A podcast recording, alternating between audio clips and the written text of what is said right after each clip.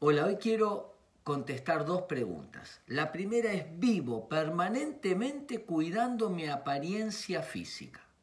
Estoy obsesionado por mi vestimenta, mi cuerpo, por mi propia persona. Todos tenemos que cuidarnos.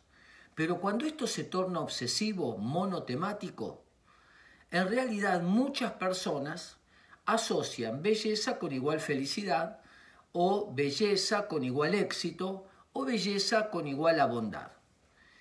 Pero hay algunas personas que creen que si no se ven muy bien, no serán amadas, no serán amados. Entonces, la obsesión por la apariencia en realidad es la manera que piensan inconscientemente de que solo a través de su imagen pueden ser queridos. Si me veo bien, me van a querer.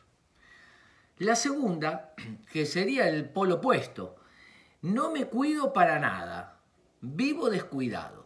Bueno, muchas personas son cortoplacistas, viven solo en el presente. ¿Por qué una persona se descuida, no se cuida? El otro extremo, porque no ven el futuro.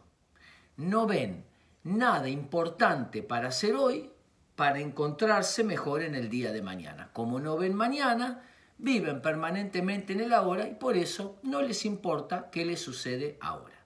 Cuando uno se cuida en el presente es porque está pensando en el futuro.